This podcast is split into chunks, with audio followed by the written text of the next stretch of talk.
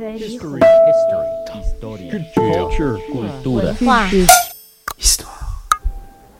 Notre invitée Caroline Queneau a plus d'une corde à son arc. Elle obtient sa licence en histoire à l'Université de Genève en 2006 et décroche un master en réalisation cinéma à la Aide et à l'École en 2012. Ce soir à 18h, son premier long métrage L'île sans rivage sera présenté dans le cadre du festival Histoire et Cité. Caroline Queneau, bonjour. Oui, bonjour. Merci d'être avec nous sur Fréquence Banane. Avec plaisir. Votre documentaire L'île sans rivage met en lumière l'histoire de la marine suisse. Et sans doute beaucoup d'auditeurs ne savent pas que la Suisse, euh, pays sans accès à la mer, dispose d'une marine. Caroline Queneau, comment en avez-vous euh, appris l'existence? C'est une longue histoire, mais je vous promets qu'en 2012, j'en savais rien non plus. en fait, c'est en faisant les recherches pour un premier film qui ne s'est pas fait que j'ai découvert cet univers maritime suisse assez incroyable et incongru. Et puis surtout que j'ai fait des rencontres qui sont en fait, euh, qui ont fait, ce- qui ont fait l'île sans rivage et qui sont les personnages qu'on rencontre dans ce film. Donc ce sont les rencontres, les rencontres pardon, qui vous ont donné envie euh, de, vous, de cibler euh, la marine suisse? Voilà, je cherchais des images de, de bateaux des années 1941 où c'était écrit Switzerland dessus. Et c'est comme ça que je suis tombée sur ce collectionneur Daniel Trush qui est intarissable et qui a une collection sans fond. Et puis surtout, j'ai rencontré Jacques Voirol, l'un des premiers capitaines suisses. Et quand on rencontre euh, Jacques Voirol, qui malheureusement n'est plus des nôtres aujourd'hui, eh bien, c'est un peu le grand-père euh, dont on rêve. C'est quelqu'un qui sait raconter les histoires, qui nous fait voyager avec ses mots, qui est incroyable. Et justement, euh, donc oui, comme vous le dites, Jacques Voirol est, décédé et d'ailleurs vous lui dédiez le documentaire. Est-ce que vous l'aviez dé- déjà rencontré avant de l'interviewer face caméra? Alors euh, oui, c'est toujours ma manière de faire. Je rencontre toujours les gens seuls, sans caméra, sans équipe, pour avoir une première impression. Et puis ben, si le feeling passe, alors je débarque avec euh, Gabriel à la caméra et Jörg au son. Et puis là, on improvise, mais c'est déjà assez répété. Les questions de la première rencontre, euh, je me rappelle des réponses, je sais exactement qu'est-ce que j'aimerais entendre, dans quel cadre. Vous avez remarqué que ce n'est pas non plus des interviews sur fond noir. euh, J'aime bien travailler toujours avec les situations, parler de la question des ports suisses dans le port de Bâle, etc. Donc que le- l'espace autour de la personne qui parle fasse tout aussi sens avec le contenu de ce qu'elle amène. Justement, est-ce que vous avez fait des recherches sur le... C'est vous qui avez décidé de où est-ce que vous vouliez interviewer euh, telle ou telle personne ou c'est eux-mêmes euh, qui, qui exprimaient leur souhait d'être interviewés à un endroit plutôt qu'à un autre? Ça, ça se fait naturellement. Oui. Voilà. Dans le port de Bâle, ça c'était peut-être un peu des, des impulsions de ma part. Mais en même temps, euh, Heinz Biry, ce marin qui, qui fait ses nœuds dans le- au milieu du port, il est là tous les jours. Donc Oui. euh, la réalité est une excellente source d'inspiration pour ça. Vous parliez juste avant de l'année 1941.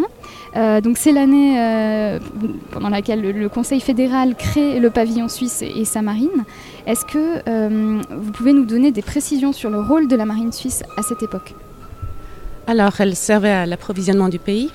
Il faut savoir qu'avant le décret de 1941, la- enfin même avant le début de la Seconde Guerre mondiale, les autorités suisses avaient senti le- les choses arriver, enfin à peu près comme tout le monde en Europe, et s'étaient arrangé avec un armateur grec pour euh, que cet armateur puisse transporter les marchandises d'outre-mer jusqu'à Gênes ou Marseille, en bateau donc. Sur les bateaux grecs, ils auraient peint Switzerland pour que les autres belligérants reconnaissent que c'est un bateau qui transporte des marchandises pour la Suisse, mais un bateau grec. Et en 1941, la Grèce euh, entre, enfin, est impliquée dans le conflit mondial. Ces bateaux ne sont plus neutres. Et même si c'est écrit Switzerland dessus, rien ne garantit aux Anglais qu'il n'y a pas d'autre chose que simplement de la farine pour la Suisse. Donc ils sont arrêtés à Gibraltar. Et là, pendant six semaines, aucun wagon n'entre en Suisse et l'approvisionnement est interrompu. Donc est-ce qu'il y a eu des, justement des, des crises alimentaires ou c'est à ce moment-là que les tickets de rationnement sont apparus en Suisse ou... Euh, bon, il faudrait voir ça avec des spécialistes euh, du rationnement. Oui. Je pense que la Suisse, le peuple suisse a toujours eu à manger, Mhm. mais a dû faire euh, beaucoup d'efforts. Il y a eu le plan Walden aussi, où chaque mètre carré de terre euh, dans les parcs et, et dans les jardins devait servir à la culture de pommes de terre. Donc, on n'a pas, on n'a pas vécu comme de rien. On n'a pas mangé de la raclette tous les jours euh, pendant les années de la deuxième guerre mondiale. Et justement, comment est-ce que le rôle de la marine suisse a évolué après euh, la guerre? Alors, c'était une mesure extraordinaire, donc prise en temps de crise. Euh, c'est d'ailleurs un juriste qui a établi cet arrêté fédéral en l'espace de six semaines, ce qui est un temps absolument record. Et euh, après la guerre, on démobilise beaucoup de ces structures d'urgence qui ont été mises en place, sauf justement l'Office de l'approvisionnement économique du pays et euh, la flotte suisse qui dépend de cet office. Il faudra quand même quelques années, je crois que c'est cinq ou six ans plus tard que la flotte est rétablie. Et vous parliez avant de neutralité du pavillon suisse. Est-ce qu'on peut dire euh, qu'après la guerre, le pavillon suisse est resté neutre jusqu'à aujourd'hui Tant que la Suisse est considérée comme neutre, son pavillon aussi, oui. D'accord. Et euh, est-ce que euh, la marine suisse se porte bien euh, depuis la fin du, tournage? Non, vous l'avez peut-être vu en fin de film, donc elle se porte plutôt mal. Le système que Berne avait trouvé pour financer ou soutenir en tout cas les armateurs suisses, c'était de leur donner un crédit de cautionnement. Donc un armateur qui voulait acquérir un navire se rendait dans cet office de l'approvisionnement du pays, euh, montrait les plans du navire qui devait être construit dans un chantier naval, souvent en Asie. Et puis si le bateau pouvait servir en cas de crise à l'approvisionnement du pays, c'est-à-dire si c'est plutôt un vraquier pour des marchandises en vrac mhm. plutôt qu'un porte-container, euh, alors la Confédération donnait un crédit de cautionnement, c'est-à-dire qu'elle se portait garante auprès des banques pour que les remboursements sur les 15 ans soient faits et s'il n'y arrive pas, si l'armateur n'y arrive pas, la, Confédération rallonge ce qu'il faut. Et, est-ce que vous pensez que la, marine suisse a encore un, avenir ou, euh, Oui, alors pardon, ce que j'ai oublié d'ajouter, c'est qu'en 2018, ce système de cautionnement est interrompu. Alors il faudra, il y a encore un peu d'inertie, puisqu'il faudra encore le temps pour que les remboursements se fassent. Je pense qu'un autre système va être trouvé. Hmm. Mais euh, ça, c'est Berne qui décide. Euh, donc vous avez justement dit que les, bateaux étaient euh, construits en Asie. dans votre film, vous partez au Vietnam, où l'on construit des bateaux suisses. comment ça se fait qu'on les construit là-bas? Bon, l'Asie a un très grand marché de chantiers navals. Après les trois bateaux que la Suisse Atlantique construisait au Vietnam, ils allaient partir dans au Japon. Mhm. Donc donc ça doit être la chose, ça doit être leur business. J'ai pas l'impression qu'il y a des chantiers navals autre part, ou en tout cas pas avec cette puissance de frappe que les marchés en Asie peuvent avoir. Et justement, donc, euh, quand vous allez au Vietnam euh, pour votre, documentaire, vous filmez l'inauguration d'un nouveau bateau suisse qui s'appelle la Diavolette. Le Diavoletza, c'est un village au grison, oui. Ah voilà, voilà. Justement, je me demandais si c'était le terme tiré de l'italien ou pas. Euh, est-ce que vous savez si la Suisse a construit de nouveaux bateaux depuis? Je sais qu'après le Diavolezza, il y en avait encore un autre dans ce même chantier. Et puis, euh, non, pour le reste, je ne sais pas. On est à une trentaine de navires actuellement. Trentaine, d'accord. Et donc, euh, dans votre documentaire, vous parliez d'une quarantaine. Donc, est-ce qu'on doit en déduire qu'il y en a Alors, il y a malheureusement une société qui a dû faire faillite, qui n'a pas réussi à rembourser à temps les, les, banques. Et à cause de ce fameux système du crédit de cautionnement, la Confédération a dû investir, enfin, a dû euh, rembourser la banque à la place de l'armateur. C'est le genre de situation qui provoque au Parlement justement des, motions pour, pour arrêter ce genre de système de cautionnement. Et euh, votre, votre documentaire dépeint une, euh, une, organisation de la marine suisse qui est assez organisée, je dirais. Est-ce que vous avez été surprise euh, par cette organisation? Est-ce que vous attendiez à ce que vous avez vu ou pas? Je suis jamais surprise quand je vois comment la Suisse est bien organisée. Mais ce qui m'a surpris, c'est de comprendre que si la Suisse était si prospère, euh, c'était pas un hasard, c'est pas parce que c'est un petit pays de montagne, c'est parce qu'il y a des gens qui œuvrent de manière très sérieuse à faire des stocks et des réserves et qui puisent dedans sans forcément alarmer toute la population. Mais euh, on, est très bien entouré, je dirais, par, euh, par des gens assez bienveillants. Et justement, est-ce que vous faites euh, référence à l'Office euh, fédéral euh, pour l'approvisionnement, c'est juste? Oui, c'est juste. est-ce que c'est quelque chose qui est assez difficile, enfin, est-ce que c'est difficile d'y entrer avec une caméra? Ou c'est, c'est, ouvert? J'ai l'impression que, comme beaucoup des rencontres là, il n'y avait pas eu beaucoup de caméras avant la nôtre. Et c'est des gens qui ont une autre vision du monde. On ne peut pas imaginer. Ils ont une vision absolument globale. Ils savent très bien que s'il y a un conflit entre la Chine et la Russie, on aura un grand problème d'approvisionnement. Mm. Ils ont une lecture internationale de, chaque minute qui passe. Et donc, ils sont particulièrement ouverts d'esprit. en même temps, ils sont aussi très discrets. Et là, il y avait ce curieux mélange aussi, parce que, bon, déjà, humainement, on s'était bien entendu, mais il y avait aussi ce curieux mélange où ils avaient à la fois envie, pour une fois, de dire leur travail, leur métier, leur, euh, leur environnement et tout ça. Et puis en même temps, ben, c'était rare. Mm. Donc, et ça avait l'air d'ailleurs très préparé, en tout cas dans les bureaux de Berne, lorsqu'on voit euh, les, ces deux monsieur euh, en, en costard-cravate, si je me souviens bien. Oui, alors ben voilà, avec euh, le chef d'état-major du pays, il avait envie de recevoir les questions à l'avance, ce qui est tout à fait légitime. Ah. Et puis ils avaient euh, déjà tout préparé. Et est-ce que vous étiez déjà allé sur place euh, Oui. Donc il y a aussi des plans qui sont dans la, dans la réserve en fait. euh, ça s'appelle la réserve. je Oui. pense, Euh, vous étiez déjà allé sur place pour voir euh, comment ça se passait ou pas avant de, avant d'y aller avec une caméra? Oui, oui, oui, toujours. Toujours un premier repérage sans rien pour Ouais. savoir ce qu'on va découvrir. Oui. Et euh, donc dans votre documentaire, on voit aussi euh, Pietro Boschetti, qui est euh, historien et journaliste et qui intervient à de nombreuses reprises. D'ailleurs, c'est un petit peu le fil rouge de, de ce documentaire, je trouve, de cette enquête. Est-ce que beaucoup d'historiens suisses s'intéressent à la marine suisse? Non. Donc c'est assez compliqué de trouver, de la, par exemple, de la littérature secondaire sur le sujet ou... Euh, oui, c'est assez peu. Il y a Olivier Griva, euh, Jean-Didier Bauer, si je ne me trompe pas. Je sais qu'il y a un autre auteur suisse alémanique dont le nom m'échappe, qui a écrit des livres remarquables justement sur la Suisse et la mer. Et puis on a très vite fait le tour. Et est-ce que vous avez donc dû vous-même euh, faire un travail euh, d'archi- d'archives euh, de... Ben oui, alors avec Pietro, on s'est plongé avec délice dans tous ces dossiers à Berne pour essayer de comprendre. Et aussi, on voit dans votre documentaire des images qui sont tournées euh, par, euh, par Jacques Voirol, justement. Oui. Est-ce que c'était aussi... euh, vous avez réussi à avoir des sources de cette époque via euh, les marins, euh, d'autres marins ou des gens qui étaient sur le lieu à ce moment-là Non, souvent ils envoient tout à Daniel, justement, Daniel Trush, le collectionneur, qui lui réunit, scanne les images, les met en ligne, organise pour chaque équipage, pour chaque navire, trace l'histoire de chaque bateau.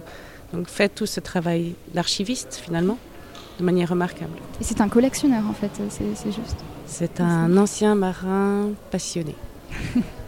Euh, donc Caroline Queneau, vous êtes euh, binationale d'origine euh, suissesse et danoise. Donc euh, la Suisse, l'un des 44 pays euh, enclavés dans le monde, et le Danemark, qui est euh, un pays entouré d'eau. Euh, Est-ce que euh, vos origines ont influencé le choix du sujet euh, du film? Oui, oui, oui, je pense. Toute mon enfance, on allait au Danemark en voiture, on traversait le port de Hambourg. J'ai toujours adoré ces containers. Euh, quand je suis tombée sur euh, un sujet qui, justement, avec l'approvisionnement, me permettait de filmer des containers, des rails, des cargos, des...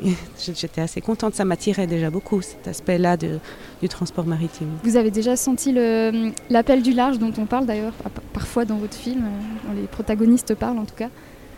Si moi je l'ai, oui, en tout cas, j'ai l'appel euh, de voyager, de, l'ailleurs. En Suisse, je me sens plutôt danoise. Au Danemark, je me sens plutôt suisse. Donc, je suis jamais vraiment là. Je suis toujours ailleurs. Alors je vais vous proposer euh, d'écouter maintenant, de faire une petite pause musicale euh, et d'écouter une, musique qui est présente dans le générique de fin de votre documentaire. On l'entend, euh, c'est l'interpréta- l'interprétation d'un chant de marin. Et donc je vous propose que nous écoutions la version de, de Spray euh, du chanteur Dylan, Dylan Bustin. Pardon. When I was a boy up in Nova Scotia, drawing all the clipper ships just to learn their names. I wanted for a toy nothing but a sailboat. Nothing else could do or could ever be the same. All aboard the spray. All aboard I say.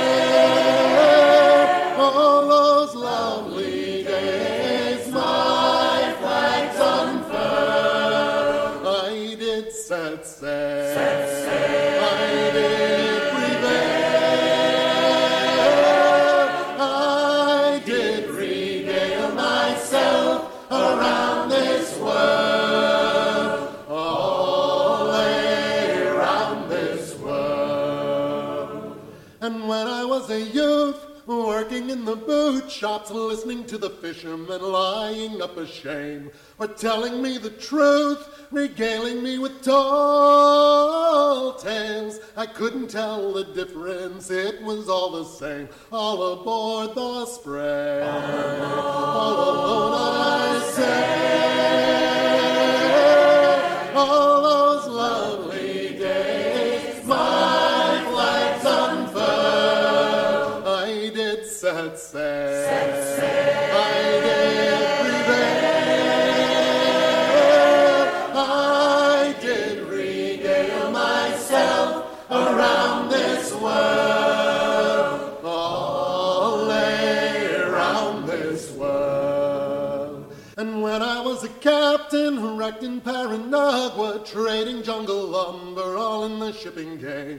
I built an open boat, sailed us back to Boston.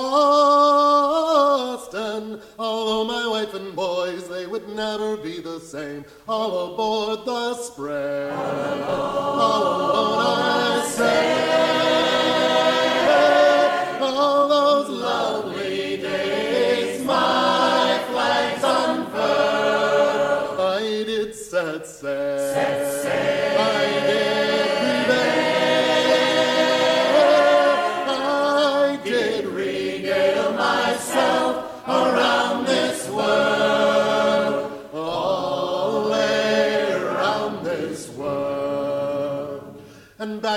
Massachusetts, given an old oyster boat, rebuilt her plank for plank, the oceans for to tame, reborn it with that sloop, pretty as a white swan. Once I stepped aboard the spray, I would never be the same. All aboard the spray, all alone I say,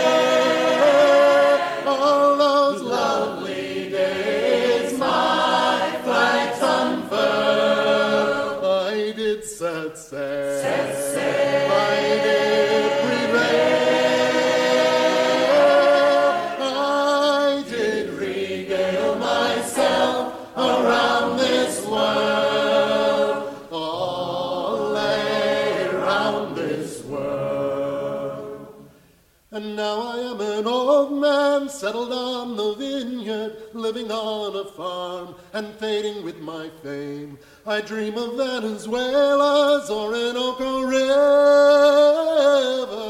I'll sail into the source or I'll never be the same. All aboard the spray, all aboard I say.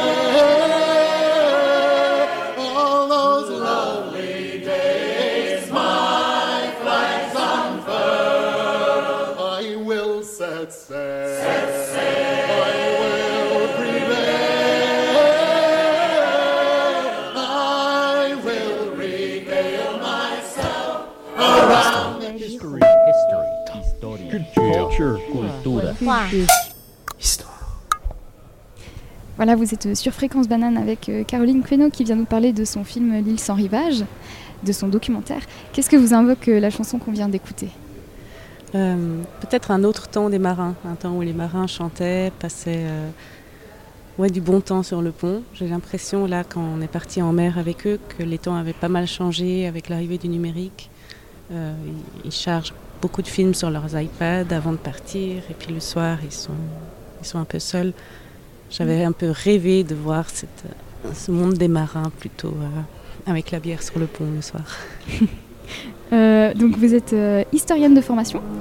Pourquoi avoir été intéressée par un master en réalisation en 2010, si je ne m'abuse? 2006 peut-être même Euh, disons que déjà à l'université, j'avais eu l'occasion de présenter beaucoup de travaux sous forme filmique. Mhm. Et puis, euh, en face du département d'histoire à Genève, il y a l'unité audiovisuelle de l'université. Donc, euh, il faut savoir où je passais le plus de temps. C'est peut-être en face. Et euh, j'ai toujours fait des petits films à côté. Donc, euh, voilà, tôt ou tard, c'était intéressant de faire un master cinéma aussi pour se professionnaliser un peu, entrer dans le réseau. Et euh, une question qui, fait un peu écho à ce qu'on disait en introduction. Est-ce qu'on vous a donné carte blanche pour réaliser ce documentaire ou est-ce qu'il y a des thèmes qui, qui ne vous ont pas laissé être abordés? Non, en tout cas, du point de vue de la production ou des partenaires financiers, c'est mon projet de A à Z. Il n'y a rien qui m'a été imposé. Après, il y a des sujets qui n'ont pas été abordés, mais je pense que ça, ils n'avaient pas leur place dans ce film-là. La question de l'écologie, elle m'intéresse. Hein. Je suis plutôt quelqu'un d'écolo, mais je pense qu'avant de critiquer un système, euh, vaut mieux déjà commencer à le comprendre. Moi, j'aime bien m'intéresser au système, à l'envers du décor, à l'envers des choses. Donc, euh, j'avais envie de faire quelque chose sur ce- cet aspect méconnu de la Suisse. Et puis, oui, il y a d'autres thèmes qui pourraient être abordés. On ne me les a pas interdits, mais ils sont pas là. Peut-être une prochaine fois. Combien de temps ça vous a pris de, de réaliser un documentaire de cette envergure euh Alors, si on compte le premier film qui ne s'est pas fait, mais qui m'a permis de rencontrer les gens, on est à 5 ans et demi. Cinq ans et demi. Voilà. Et il est sorti il y a une, une Il année. est sorti en janvier 2018 aux Journées de Solar. Après, il a fait une petite année dans les salles romandes, en commençant à Carouge, pas loin d'ici, et puis Dans le- au ici, bio, retour à, au bio, Oui. et puis euh, retour à Genève. Est-ce que c'est difficile justement de, de- de trouver enfin, la post-production en Suisse Est-ce que c'est difficile ou beaucoup de paperasse La post-production, vous voulez dire la Euh, distribution La distribution, pardon, Oui. oui. Euh, Bon, c'était tout neuf pour moi. Euh, j'ai décidé de me lancer seule d'abord, et puis maintenant j'ai une, maison de distribution à Berne, Filmbringer. Euh, c'est assez passionnant en fait. C'est un système euh, truffé de, de pourcentage, de, de quotas, de minimum garanti, de euh, nombre d'entrées payantes, euh, d'aide de Berne si on atteint 2000 entrées. de- Mais ce qui est clair, c'est que le réalisateur ne gagne rien dans tout ça. oui, oui. Et justement, est-ce que c'est même peut-être un frein à la créativité ou, ou non On passe au-dessus? Bon, il y a des collègues qui diraient que c'est un frein. Euh, pour moi, le vrai frein dans la créativité documentaire, c'est cet impératif de devoir écrire le dossier avant de filmer. Et euh, je sais que ça se fait pas mal de commencer à filmer, d'appeler ça un repérage, puis d'écrire le dossier après. Mais ce- la leçon que j'ai retenue avec Les Sans Rivage, c'est que c'est le contraire que je vais faire. Donc ce matin, j'ai commencé à filmer le prochain film. Et puis euh, dans six mois, je l'écrirai. Mais quand vous parlez de dossiers, en fait, c'est des dossiers qui comportent euh, quoi? Vous devez avoir le entre guillemets synopsis. euh, Alors c'est euh, c'est un peu absurde à mes yeux, c'est comme en fiction. On écrit une note sur tous les personnages, qu'on appelle personnages, alors que c'est les protagonistes, ou les personnes interviewées. On écrit un synopsis, on écrit un traitement, on écrit les, les thèmes abordés. On a des notes d'intention, de réalisation. Comment est-ce qu'on filme? Est-ce que la caméra est fixe? Est-ce que les plans sont larges? Est-ce qu'on suit à l'épaule? Est-ce qu'il y a un commentaire off? Est-ce qu'il y a de la musique? Enfin, on, on imagine l'entier du film. Est-ce que vous trouvez que le, le, le produit, enfin pas le produit, non, c'est pas beau, le, le documentaire fini de L'île sans rivage ressemble très, même est, est très similaire à votre dossier euh, d'origine ou bien vous, êtes- vous en êtes euh, éloigné? Alors, j'ai commencé, là j'ai quand même commencé par filmer, surtout avec Jacques Voirol, puis l'écriture est venue après. Ce qui n'était pas filmé au moment de l'écriture, c'était des choses inconnues comme euh, le voyage au Vietnam sur le chantier naval. Mais ça ressemble pas mal. Il y avait beaucoup de- d'envie que j'avais, notamment de filmer du même point de vue le chantier naval aujourd'hui que ce que Jacques Voirol avait filmé dans les années 50 et puis qu'on comprenne tous ces parallèles. Il y a quelque chose qui est resté immuable entre, entre un avant et un aujourd'hui. Donc il y avait pas mal d'idées qui sont restées. Ouais. J'ai vu dans le, dans, dans le générique de votre film que vous avez euh, réalisé le montage de votre documentaire. Pourquoi ce choix? Donc il faut savoir que je travaille comme monteuse aussi à la RTS. Euh, C'était un choix un peu schizophrène, mais je pense que le film n'était pas facile à monter. Et il fallait que je sois seule face à ça. Justement, il y a pas mal. juste- je, je me suis fait la réflexion à la fin du visionnage qu'il y avait quand même pas mal de flashbacks un peu et que c'est, euh, on arrive totalement à suivre quoi. Il y a ce montage qui est fait, voilà, c'est C'est très difficile de revenir en arrière dans le temps. Oui, Ouais, de ça. faire un flashback, c'est- c'est très épuisant pour le spectateur. Il y a un grand risque de le perdre à ce moment-là. Mm. Et j'ai essayé. Je ne peux pas vous dire combien de versions du film il existe, mais il y en a énormément. Et vous parliez d'un film là que vous avez, que vous avez commencé à, filmer euh, aujourd'hui. Donc, est-ce que ça veut dire que vous avez, donc ça veut dire que vous n'aviez pas, vous n'avez pas encore euh, le, document dont vous parliez euh, avant? J'ai écrit des petites notes pour moi, des, des envies, des hypothèses que j'ai envie d'aller vérifier. Mais je ne vais pas commencer à écrire des notes sur les personnages, il faut déjà que je les rencontre. Mais j'ai plutôt envie d'être inspiré par la réalité. Le danger, si on écrit tout à l'avance, c'est qu'après on va chercher ce qu'on a écrit. Et moi, je préfère ne pas écrire et me laisser surprendre. Et ce matin, ben, les gens que je voulais filmer étaient au parc des Bastions.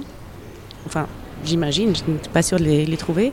Et je vais là-bas avec la caméra prête. Et puis je tombe sur euh, l'assermentation des 40 nouveaux policiers de Genève en costume d'époque avec la fanfare de la police. Bah, c'est génial. J'aurais jamais écrit ça. J'aurais jamais pris rendez-vous pour aller filmer ça avec une équipe de tournage. J'aurais jamais. Non. Mais en même temps, bah, si la scène euh, est dans le film final, elle expliquera bien aussi ce que c'est que Genève, ces grands drapeaux, le mur des réformateurs, ce- cette police en costume. euh. Ouais, c'était étonnant. Ouais. C'était ça la vraie vie. ouais.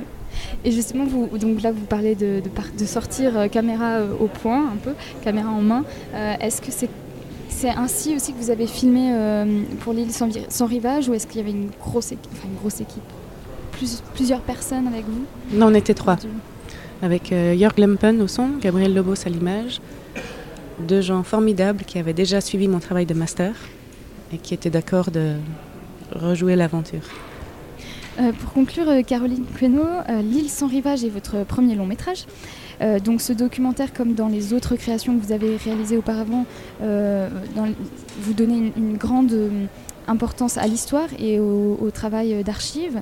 Euh, vous avez une licence en histoire de la justice pénale au XVIIIe siècle. Est-ce que c'est un thème qui pourrait vous inspirer un jour pour un documentaire? Ben, c'est le thème du prochain film. Oh, Donc mon mémoire était sur les bannis et malvivants euh, au XVIIIe siècle, et puis là, ça sera sur les bannis et malvivants d'aujourd'hui. Intéressant. Alors, euh, donc, on, on le rappelle, euh, Caroline Queneau, votre film est, est présenté au cinéma du Grutli à 18h, avec votre présence et celle de Pietro Boschetti, que je crois d'ailleurs est sur le, derrière vous, Cinq fonds d'entrée. c'est ça, qui est journaliste et historien. Et puis, euh, le 31 mars, donc euh, ce dimanche, à 21h sur la RTS 2, dans le cadre d'Histoire vivante, votre film est programmé. Exactement. Euh, Attention au changement d'horaire. C'est ça. Donc c'est à 20, oui, à 21h, oui. Euh, merci beaucoup, euh, Caroline Queneau. Merci à vous, ça fait un plaisir. Histoire. History. Culture. Cultura. Histoire.